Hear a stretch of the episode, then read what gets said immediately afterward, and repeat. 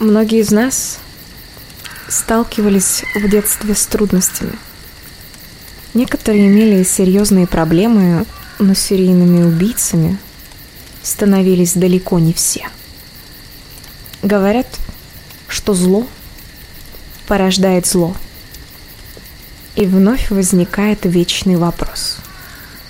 Оправдывает ли ужасное детство преступника его ужасные преступления? Джон Уэйн Гейси. Он был одним из тех детей, которому предстояло испытать на себе все прелести несчастливого детства. Он родился в 1942 году в Чикаго. Отец Джона много пил и часто бил жену. Она забеременела очень поздно, и роды приходили с осложнениями. Джон рос слабым, болезненным мальчиком. Неожиданно к остальным недугам добавились обмороки. Причиной этому стала опухоль мозга. Она окажется доброкачественной, и позже ее удалят. К несчастью Джона, проблемы со здоровьем были далеко не единственными трудностями, омрачавшими его жизнь. По горькому стечению обстоятельств мальчику пришлось столкнуться сразу с двумя извращенцами. Первым, как бы это странно ни звучало, оказалась соседская умственно отсталая девочка, совершавшая развратные действия над Джоном. Вторым был отцовский приятель-педофил, совращавший мальчика. В 17-летнем возрасте, во время первого полноценного полового акта с девушкой, Джон потерял сознание. Естественно, это добавило больше комплексов в копилку неполноценной личности, кой считал себя Джон. Спустя год Гейси бросил школу и уехал в Лас-Вегас, устроившись на работу в морг. Там можно было избегать общения с людьми, ведь его клиентом были покойники. Джон чувствовал себя прекрасно. Идиллия Джона оборвалась в тот день, когда разъяренный владелец морга заявил полиции, что Джон совершает половые акты с трупами. Впрочем, правоохранительные органы никак не отреагировали на заявление, и Гейси просто уволился с работы. В 1964 году он переехал в город Уотерлоу, штат Айова. Там он встретил милую девушку Мерлин Мейерс, отчиму которой по счастливому стечению обстоятельств принадлежал ресторан быстрого питания KFC. Джон женился на Мерлин и стал управляющим забегаловкой. На работе он проявлял завидную трудоспособность. Джон выкладывался по 12 и более часов. К сожалению, позже выяснится, что Джон задерживался не из-за трудолюбия, а по причине непреодолимой тяги к подросткам, работавших у него. Он принуждал ребят заниматься с ним сексом различными способами, запугивая их расправой. Пострадавшие молчали. Только 15-летний Дональд Вурхис решился подать заявление в полицию, за что был жестоко избит Гейси. Именно это заявление послужило основой для расследования, после которого в 1968 году состоялся первый суд в жизни Гейси, на котором он был обвинен в сексуальных домогательствах к подросткам. Стоит отметить, что приговор суда штата Айова был довольно мягким. Его осудили всего на 10 лет лишения свободы, хотя по закону ему грозило пожизненное заключение. Гейси признался в своих злодеяниях и очень раскаивался – Отсидел Джон всего 18 месяцев, после чего был выпущен за хорошее поведение. Мэрилин развелась с любвеобильным супругом сразу же после суда. После освобождения из тюрьмы Гейси во второй раз начинает новую жизнь. Он переезжает в пригород Чикаго Норвуд Парк в 1971 году и покупает там дом. Теперь Гейси занимается строительным бизнесом. В это же время он вступает в Демократическую партию США.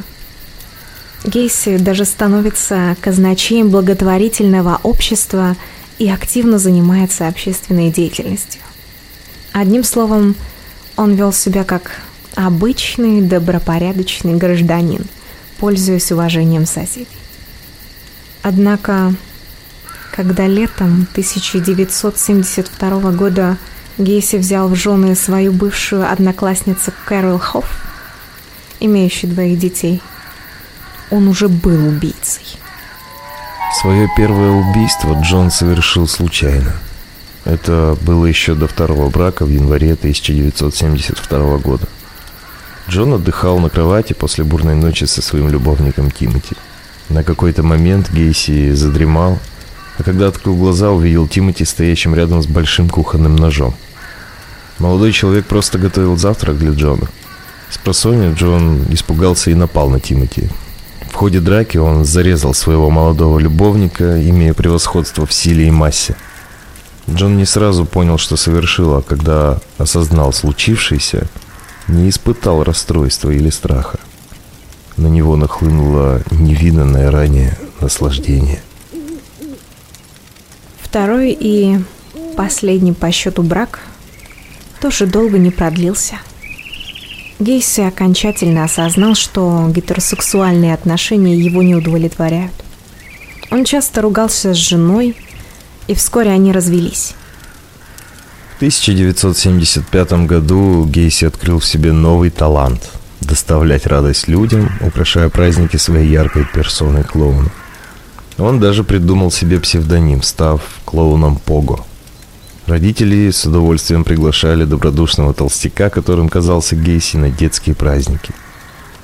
Тогда они не могли даже представить, кто развлекает их детей – Гейси отработал удобную для него схему действий и всегда придерживался ее. Он разъезжал вечернее время на своем черном автомобиле и подыскивал жертву. Гейси интересовали только молодые, привлекательные парни. С ними он знакомился и привозил к себе домой. Там Гейси насиловал, избивал и пытал своих жертв. Это могло продолжаться целыми днями. В перерывах между пытками Гейси читал своим жертвам выдержки из Библии, после чего душил и сбрасывал трупы в свой подвал. Когда подвальное помещение переполнилось, он стал избавляться от тел в местной реке. Еще одним способом заманивать потенциальных жертв было объявление о поиске работников в строительную компанию. Гейси приглашал молодых людей на собеседование, после чего неожиданно набрасывался, связывал и начинал свои кровавые игрища. Гейси впадал в экстаз от чувства безнаказанности и тех страданий, которые испытывали его жертвы. Чтобы испытывать удовольствие, он придумывал все более изощренные способы пыток. Спастись удалось лишь двум его жертвам – Роберту Данелли и Джеффри Ригнолу. Сам Гейси решил оставить их в живых. До сих пор непонятно, чем руководствовался маньяк, меняя свою излюбленную схему. Джеффри Ригнол, будучи 26-летним гомосексуалом, подрабатывал проституцией. Он гулял по городу, когда перед ним остановился черный автомобиль.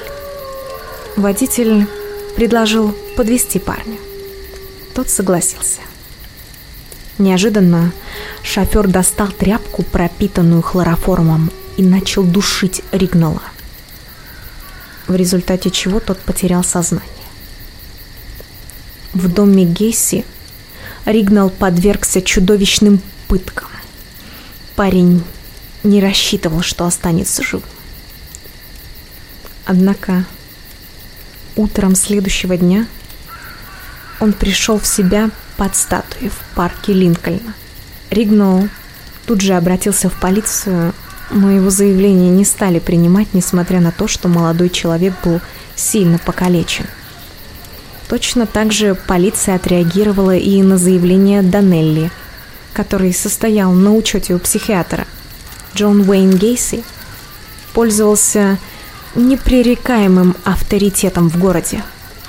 Он был казначеем благотворительного общества и оказывал заметную материальную помощь полиции района Норвуд-Парк, посещал больницы и принимал участие в парадах. 11 декабря 1978 года пропал 15-летний подросток Роберт Пист. Нашлись свидетели, которые в последний раз видели пропавшего парня с Гейси. Мать этого подростка рассказала полиции, что ее сын пошел устраиваться на работу к Джону и после уже не вернулся. Гейси был задержан – Состоялся предварительный обыск, в ходе которого были найдены ремни, наручники, фалоимитаторы, марихуана, а также таблетки валиума. Однако полиция не стала проверять подвал и чердак дома, и Гейси был выпущен. Повторно Джон был задержан 21 декабря. Полиция сделала запрос по старому делу о домогательствах Гейси и получила дополнительное основание для ареста. Наконец-то был проведен обыск в его подвале. Полицейские спустились туда и чуть не потеряли сознание от запаха множества разлагающихся трупов. Из подвала были извлечены тела 29 человек. Полицейским пришлось работать в костюмах противохимической защиты. Некоторые тела лежали в непристойных позах. Большинству трупов в рот были помещены фалоимитаторы и отрезаны половые органы. Тело пропавшего Роберта Писта, после исчезновения которого следствие заинтересовалось Джоном, так и не было обнаружено. Гейси сообщил, что тела некоторых жертв утопил в реке. Возможно, среди них был и Пист. Убийца затруднялся точно сказать это. Из-за сильного разложения неопознанными остались тела девяти человек. Приблизительный возраст всех жертв от 14 до 25 лет. Только в июне 2007 года одно из этих тел было опознано. Это был Тимоти Маккой. Та самая первая жертва Гейси. На состоявшемся предварительном слушании маньяк заявил, что в нем живут две личности. По его словам, все злодеяния совершал не он, а его второе «я». «Я» Джек Хенли. Это признание не взымело действия на суд. И 13 марта 1980 года присяжные вынесли вердикт. Признать Джона Уэйна Гейси виновным преднамеренном убийстве 33 человек. Джона приговорили к 21 пожизненному заключению и к 12 смертным казням. 10 мая 1994 года приговор был приведен в исполнение с помощью внутривенной инъекции. В Америке существует традиция – за день до казни накормить приговоренного преступника так, как он пожелает. Джон решил воспользоваться этим даром сполна. Он заказал сильно прожаренные креветки, большую порцию цыплят из KFC, приготовленных по оригинальному рецепту, свежую клубнику и жареную картошку. На казни он не пожелал раскаяться и остался предан своей эксцентричной манере поведения. Его последними словами были «Поцелуй меня в задницу!»